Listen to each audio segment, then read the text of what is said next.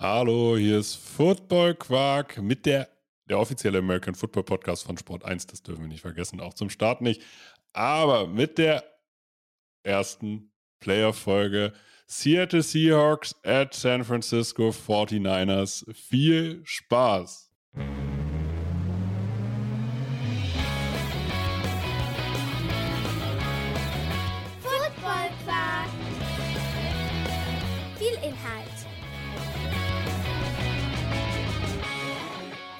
Masse.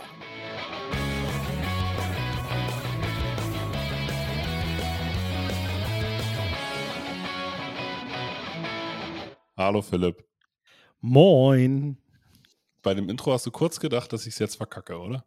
Ich habe kurz gedacht, du nimmst nochmal neu auf, aber ich finde es eigentlich ganz cool, dass du es durchziehst. Ja, ich habe mir dann gesagt, nein, man muss das ja auch, man muss die Authentizität schaffen.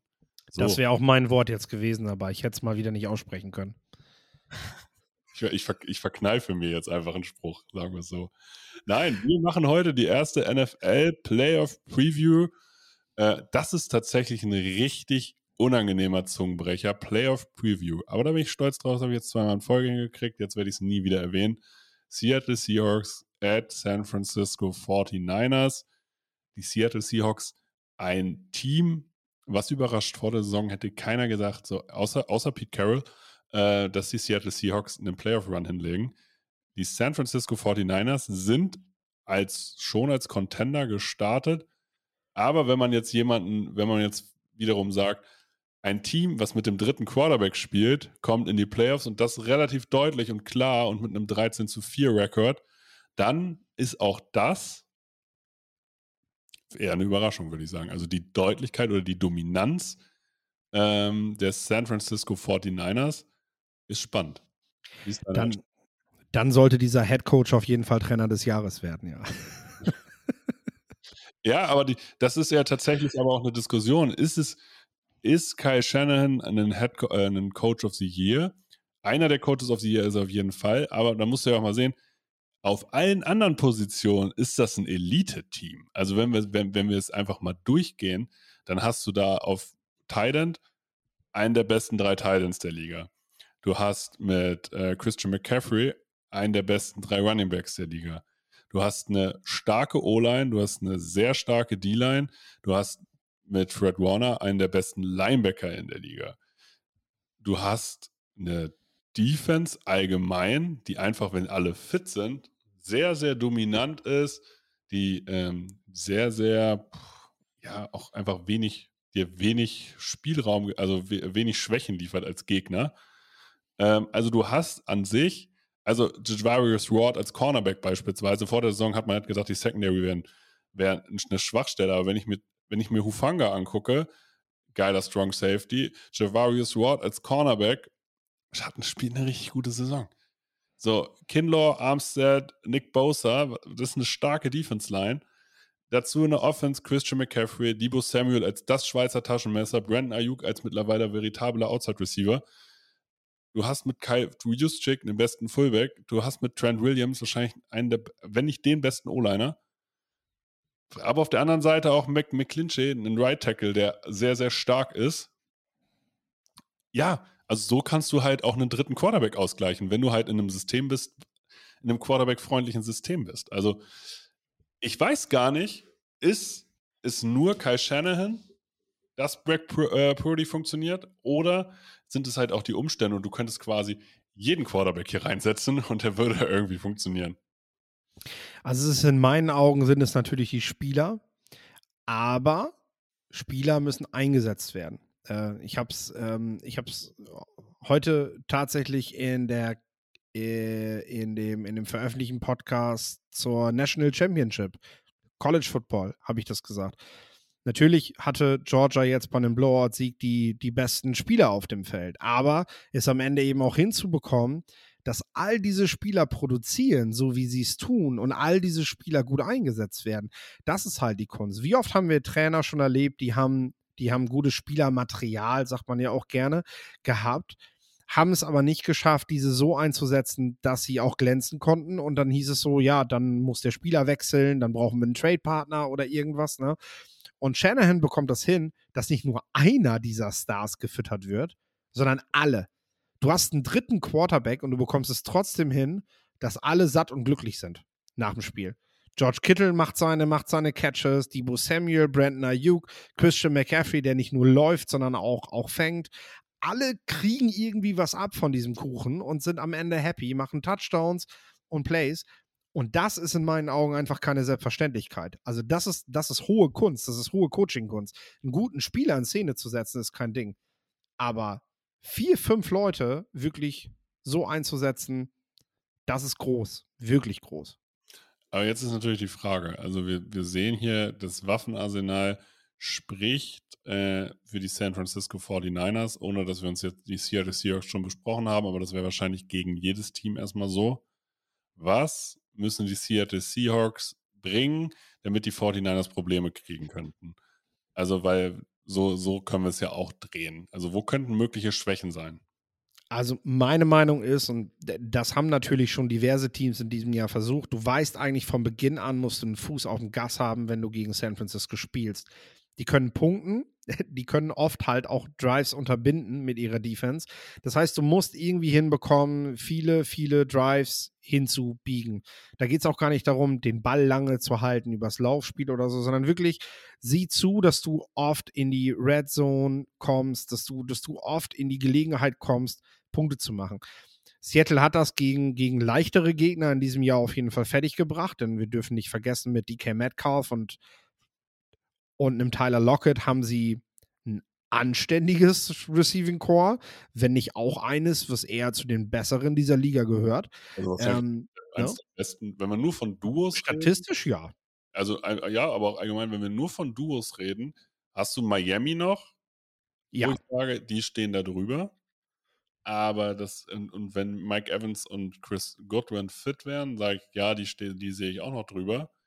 Aber das dass ich die andere, dass ich andere Duos jetzt noch klar drüber sehe, gehe ich jetzt gar nicht mit. Deswegen, das ist schon sehr explosiv. Seattle kann es schaffen, durch ihre Explosivität gefährlich zu sein. Und das jedem Team. Ja, und du hast halt, ähm, du hast halt äh, auch so zwei völlig unterschiedliche Receiver. Ne? Du hast so einen, so, so ganz schnellen, quirligen Speedy Gonzales quasi und dann hast du gleichzeitig einen, ja, einen Kühlschrank, der quasi wie so ein Crash wie so eine Art Crash-Test-Dummy auf dich einfach zufährt und kompromisslos einfach durch die durchhaut. Also DK Metcalf einfach eine ne, ne Wahnsinnsmaschine, auch beeindruckend. Äh, wer ihn in München im Pressebereich hatte man die Möglichkeit, dass DK Metcalf mal einfach so an einem vorbeigelaufen ist und du quasi einmal anfassen konntest, wenn du dich getraut hättest und keine Angst davor gehabt hättest, dass dir ein Security-Mann einfach den Arm bricht. Ähm, der Typ ist wirklich so groß. Der Typ ist wirklich so krass gebaut, wie man das im Fernsehen sieht. Also das ist vor einem selber echt nochmal eine krasse Erscheinung, äh, wenn man das so mitbekommt, äh, wie der Typ da rumläuft. Und das ist tatsächlich auch, glaube ich, äh, die Aufgabe der Seahawks, diese beiden Spieler zu füttern und gut in Szene zu setzen. Gelingt ihnen das, können sie Geno Smith die Möglichkeit geben, die nötige Zeit zu bekommen, damit sie vor allem auch tiefe Passversuche bringen können, weil gerade da sind die beiden sehr gefährlich. Äh, was die Seahawks in diesem Jahr geschafft haben, denn sie haben eben auch in der Offensive Line gut aufgerüstet. Ne? Sie haben mit Charles Cross einen First Round Offensive Tackle. Sie haben ähm, mit Abram Lucas äh, zwar später noch einen Right Tackle gedraftet, der aber auch sofort ein eingeschlagen ist. Jung und unerfahren will man sagen. Sicherlich gegen Nick Bosa auch keine leichte Aufgabe, aber die haben das bisher hinbekommen. Also das ist etwas, wenn Seattle das gelingt, dann könnte es ein in, in, interessantes Spiel werden. Zumal du mit Kenneth Walker natürlich noch keinen Christian McCaffrey auf Running Back hast, aber ein Spieler, der ja, der auf jeden Fall schon angekommen ist in dieser Liga, obwohl er in der zweiten Runde gedraftet wurde und man erstmal gucken muss. Das und sowieso. Dazu das, ja definitiv äh, auch einen riesigen Impact hat. Und ich würde, ja. aber hier, hier, wollte ich genau einschlagen tatsächlich. Die O-Line des Seahawks. Ähm, am Anfang der Saison habe ich gesagt, yo, äh, da, da, da also haben sie, sind sie besser als gedacht, aber ich habe das Gefühl, die sind während der Saison da eher schlechter geworden. Jetzt natürlich gegen diese, gegen Eric Armstead, gegen Nick Bosa, gegen Kinlaw. Ich weiß ja nicht, ob das nicht, also ob Geno Smith nicht einfach einen verdammt langen Tag haben wird. Ja, das, das ist natürlich keine Frage, ist das äh, eine sehr, sehr schwere Aufgabe für diese Offensive Line. Ähm, du sagst es schon, dass das im Laufe der Saison etwas schwächer geworden ist. Ich wollte jetzt gerade noch mal kurz so quer gucken, so gibt es da, gibt's da gerade irgendeinen Ausfall, der darauf hindeuten könnte, dass, dass das ein Indikator dafür ist, dass es nachgelassen hat. Ein wichtiger Indikator kann sicherlich auch sein, dass Walker als junger Running Back, der jetzt mehr Einsatzzeiten bekommt, weil er einfach gefährlich als Runner ist, noch nicht so gut im Pass Protection ist. Das ist nicht unwichtig, dass ein Running Back auch blocken kann. Ähm, also du hast diese zusätzliche Blockarbeit nicht mehr unbedingt gegeben.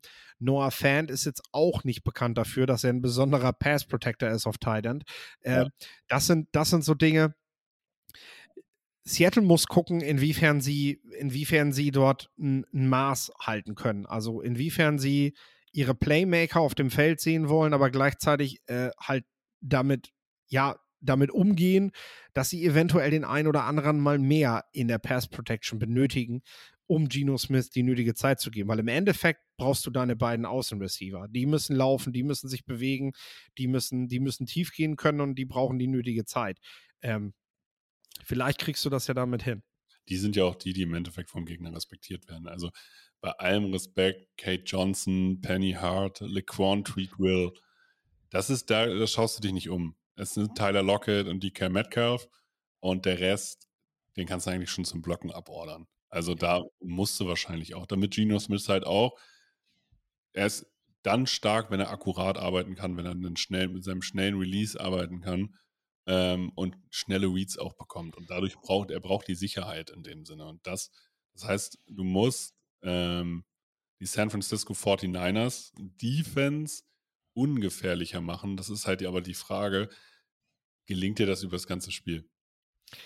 Ja, es ist super schwierig, denn äh, wir dürfen auch nicht vergessen, Seattle hat, hat praktisch nur diese beiden Schlüsselspieler, auf die sie zählen können. Eine Saison ist bereits sehr lang gewesen. Beide, beide haben natürlich ihre Belastung auch, auch schon gehabt. Ähm, du hast gegen Tampa, ich spreche das nochmal an, weil ich halt vor Ort gewesen bin und, und, und, und, und das Spiel gesehen habe und einfach auffällig war, als DK Metcalf zwischenzeitlich den Platz verlassen hatte, ging nichts mehr. Ähm, denn äh, das heißt nicht, dass Lockett der deutlich schwächere Receiver ist, sondern die brauchen sich einander. Wenn du einen aus dem Spiel nimmst, äh, ne, so leid mir das tut, aber das kann halt in einem Playoff-Game dann auch gut und gerne mal passieren und sei es nur für eine gewisse Zeit, äh, ja, hast du, hast du tatsächlich schon ganz schnell einen zahnlosen Angriff. Und ich habe ja gesagt, gegen 49ers musst du mit dem Fuß halt voll auf dem Gas bleiben. Und äh, du hast gerade schon Talanora Hufanga gesagt, äh, für mich einer, einer, einer der, der, der größten Überraschungen dieses Jahr eigentlich. Äh, haben, haben wenige vor der Saison auf dem Zettel gehabt.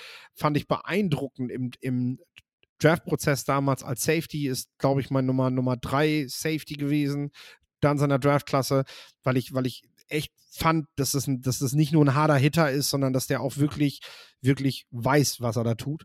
Und ähm, so einen Spieler hinten in der Secondary zu haben, der hält natürlich einen Laden zusammen, weil, sorry, aber so ein Tashawn Gibson, der letztes Jahr noch irgendwie die Nummer zweieinhalb bei den Bears gewesen ist, äh, ja, das, das ist jetzt nicht, das ist jetzt nicht Creme de la Creme, ne? Ja, aber so. das ist ein solider Starter. So. Ja. So, ne, aber halt nicht mehr. Du musst ja sozusagen, du kannst ja nicht überall dieses Elite-Level haben, aber ich finde, er ist okay. Ja, ein.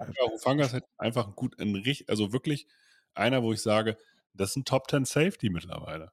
Ja, und der gibt Spielern Freiheiten. Wenn du weißt, dass du einen Abräumer hast, äh, Nostalgie spielt für mich in diesem Spiel auch, auch eine große Rolle. Vor neun Jahren haben die beiden ein großartiges NFC Championship Game gehabt und damals hatten wir noch die Legion of Boom. Die, die, die, die, die Fans, viele, viele Fans werden sich an dieses Spiel zurückerinnern oder an diese Spiele auch, ne? Und das ist doch auf Seattles Seiten so gewesen, dass ein Earl Thomas und ein Cam Chancellor einfach dieser kompletten Defense diese Sicherheit gegeben haben. Die können ruhig tief werfen. Macht euch keine Sorgen. Und wenn ich mal Vollgas blitze und ähm, der Running Back rutscht durch, dann weiß ich, dahinter ist Chancellor und der wird auf jeden Fall ähm, diesen Mann wegräumen. So, und das ist halt diese Sicherheit, die so ein, die so ein, die so ein Bosa dann halt auch braucht, dass dahinter Nufanga ist, der, der, wenn ich mal was nicht richtig mache, dann ist dahinter mein Backup, meine Lösung, die, die auf jeden Fall sitzen wird. Ne? Ja, und das ist, also ist vielleicht auch ein Name, den man auf dem Schirm haben sollte, der vielleicht noch gar nicht so präsent ist, also in der öffentlichen Wahrnehmung gar nicht so präsent ist, ähm, der aber definitiv den Credit sozusagen verdient hat. Also Hufanga spielt eine krasse Saison. Also mu muss man tatsächlich sagen. Aber auch die Seattle Seahawks Defense, die gar nicht so über die Namen kommt und die auch schon sehr, sehr viele Spieler auf der IR-Liste hat. Also die gehen tatsächlich am Stock. Und hier muss man sagen, Tarek Woolen als Cornerback, als Rookie, hat sich durchgesetzt, hat direkt gezeigt, hey, er hat einen Impact. Hat man wahrscheinlich auch am Anfang nicht so gedacht, aber allgemein kommt diese Unit schon mehr über, über die Unit, über die Unit an sich. So. Und äh, da bin ich gespannt, wer hier hervorstechen kann. Ist es ein Boje Maffei? Doch haben wir gedacht, muss ich nochmal dazu sagen, denn in die Stars von morgen haben wir in der Draft Preview letzten Frühjahr Tarek Woolen haben wir, haben wir beide, Lorenz und ich, eine Second Round Bewertung gegeben. Ähm, ich sogar. Hab ich habe den als Talent gehabt bei Football Quark, den man so. auf, dem, auf, dem, auf dem Schirm haben muss. Mhm. Aber trotzdem gedacht, er ist roher. Ich habe ja. aber gesagt, von den Tools her ist der, also von den Tools, von allem, was man nicht lernen kann, ja. Kann das ein richtig geiler Cornerback sein. Ja. Aber ich habe gedacht, der wäre erst im zweiten oder dritten Jahr gut. Ja, sogar Borderline First Round und wir haben, also wir, wir haben uns, wir haben uns tatsächlich jetzt in der letzten Folge noch gefragt, äh, was, warum der eigentlich in Runde 5 gefallen ist und was da vielleicht irgendwann noch mal rauskommt. Äh, warum, warum irgendwie 32 NFL Scouting Departments äh, das nicht gesehen haben, was, was äh, viele außerhalb der National Football League gesehen haben. Ich vermute einfach, dass die Informationen hatten, die für dieses Downgrade gesorgt haben, was, was wir halt nicht hatten. Ähm, vielleicht ist er eigentlich ja. ein, charakterlo äh, also ein charakterloser Mistkerl. So. Wir wissen es nicht, aber Boje Maffei, ja, ist ein Spieler auf jeden Fall, der, der, äh, der äh, sich auch immer besser zurechtfindet. Auch ein Rookie. Ich muss sowieso sagen, Seattle, und vielleicht ja. ist das auch, vielleicht, vielleicht sind wir dann schon bei einem kleinen Fazit irgendwo. Seattle ist, äh, ist ein Team, das, das ist, glaube ich, alles einfach noch ein bisschen zu früh. Also, die haben super gedraftet, die haben super junge Spieler, die alle alle gestochen haben. Also es gibt ja kaum Rookies bei ihnen in der Draftklasse, die nicht gestochen haben. Ja. Ähm, aber jetzt in einem Playoff-Spiel, auswärts bei den 49ers, mit der erfahrenen Truppe, das darf man nicht vergessen, da sind, da sind viele Jungs auf dem Feld, die haben alle schon mal im Super Bowl gestanden. Genau. Ähm, also ja, das ist, das ist halt echt schon, das ist vielleicht einfach ein Jahr zu früh. Und ähm, das macht aber Hoffnung für Seattle. Sie sollten einfach nicht, sie sollten vielleicht eher dafür sorgen, nicht unter die Räder zu kommen, damit sie mit einem guten Gefühl aus dieser Saison gehen, was sie sich auf jeden Fall auch verdient haben. Genau, also ich würde halt sagen, also ich sehe hier auch die, äh, die San Francisco 49ers mit zwei Touchdowns vorne. Ähm, aber möchte halt hier nochmal, also die Seattle Seahawks, guckt euch an, wo die vor einem halben Jahr gestanden haben, nach dem Russell Wilson Trade. Äh, die stehen jetzt an einem ganz anderen Punkt. Sie haben eine richtig gute Draftklasse hingelegt. Sie haben gezeigt, so, hey, wir können äh, mithalten, wir können auch äh, sozusagen Spieler entwickeln und können darauf ja jetzt wieder aufbauen. Das heißt, wenn die jetzt nochmal draften und wieder mehr Talent reinholen, dann, dann sind die jetzt schon viel, viel weiter, als sie eigentlich sein sollten in so einem Rebuild, der ja keiner war. Und wer hätte denn gesagt, dass Geno Smith eine veritable Antwort ist. Also zumindest, also Minimum ist der ja ein veritabler Bridge Quarterback in irgendeiner Form. Wir haben, wir haben doch alle gedacht, Drew Lock wird Starter. Niemals nee. wird oh, Geno Smith. Stimmt nicht. Ich habe gesagt, Geno Smith wird Starter. Ich habe okay. Vorher gesagt, okay. Geno Smith wird Starter, weil ich von Drew Lock einfach gar nichts halte. aber also ich, das, aber ich sage auch ganz ehrlich, ich habe nicht Drew Lock gesagt, weil ich von Drew Lock was gehalten habe, sondern weil ich von Geno Smith einfach noch weniger gehalten habe. Ähm, der hat uns Lügen gestraft, hat sich das auch total verdient. Ja. Ähm, das, das Ding ist, machen, muss sich auch quasi jeder bei ihm entschuldigen erstmal, äh, weil man sich viel zu oft über äh, ihn lustig gemacht hat und vor der Saison. Aber ich nochmal, um, um aufs Ergebnis zu kommen, das, dieses, das ist ein Zusatzspiel das Ding hat für die Seattle Seahawks haben keinerlei Druck. Das kann befreien. Das kann etwas sein, wo man halt hinterher sagt, so, yo, und das hat dazu geführt, dass wir eine Überraschung geschafft haben. Und dieses explosive Receiver-Duo, was halt jederzeit scoren kann, kann auch dafür sorgen, dass man vielleicht sogar mal in Führung geht. Aber ich glaube, am Ende des Tages, nach vier Quartern, wird sich die Qualität der 49ers einfach durchsetzen. Ja, du hast es ja schon gesagt. Ähm, wir haben vor der Saison haben wir die Houston Texans, die Chicago Bears und die Seattle Seahawks eigentlich immer unter den Teams genannt, die vorne im Draft picken werden. Äh, und Seattle kann hier wichtige Erfahrungen sammeln. Ähm, wir sehen das jedes Jahr wieder, wie, wie Teams mit, mit jungen, unerfahrenen Spielern, mit jungen Quarterbacks auch vor allem, die zum allerersten Mal in Playoffs sind, in Runde 1 direkt scheitern, obwohl sie so hoffnungsvoll reingestartet sind. Und es ist so viel wert, dass Seattle dieses Jahr diese Erfahrung schon sammeln kann. Und äh, dasselbe gilt ja auch für die Philadelphia Eagles, wo wir noch in irgendeiner Vorschau jetzt demnächst zu kommen werden, äh, weil also nächste Woche halt erst. Ähm, aber die haben halt letztes Jahr mit Jalen Hurts schon mal Playoff-Luft geschnuppert. Da sind die nicht weit gekommen. Aber alleine, dass du diese Erfahrung schon gemacht hast, ist so viel wert, weil Playoffs sind einfach, das, das, ist, das ist anders. Das da tut alles weh und jetzt ist einfach K.O.-Runde. Da geht dir auch der Stift. Also da bist du am Anfang auch wirklich, du hast Angst, was falsch zu machen. Das, das, das, das musst du erstmal aus dem Kopf kriegen, ja. wenn du reingehst ins Spiel. Und äh, das wenn du diese Erfahrung schon mal gesammelt hast und einfach mit dem Gefühl rausgehst nachher, ja Gott, dann sollen die 49ers irgendwas mit, weiß ich nicht, wegen mir mit 28, 14, ja. 28, 17 da irgendwo den Dreh gewinnen, dann ist das doch alles solide. Dann ist doch alles gut. Ja, dann haben auch beide sozusagen, beide Teams, haben die 49ers deutlich genug gewonnen und die Seattle Seahawks trotzdem ihr Gesicht nicht verloren.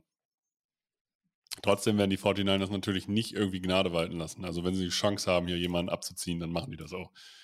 Gerade in Anbetracht der Tatsache, was vor neun Jahren war, als äh, Seattle ja. das Ding knapp gewonnen hat und danach Denver im Super Bowl geschreddert hat, ähm, wissen die 49ers, hallo Seattle, das ist der Divisionsrivale. Also den eins einzuschenken, ist ja ein Genuss.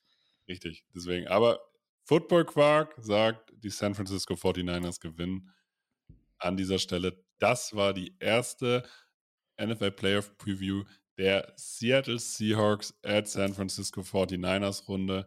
Wenn euch diese Folgen gefallen, sagt es allen Fanclubs, sagt es euren Freunden, sagt es allen, die sich irgendwie für die NFL Playoffs interessieren oder jetzt zum ersten Mal Playoffs äh, NFL gucken. Das letzte Wort hat wie immer Philipp Wörsner. Forstner.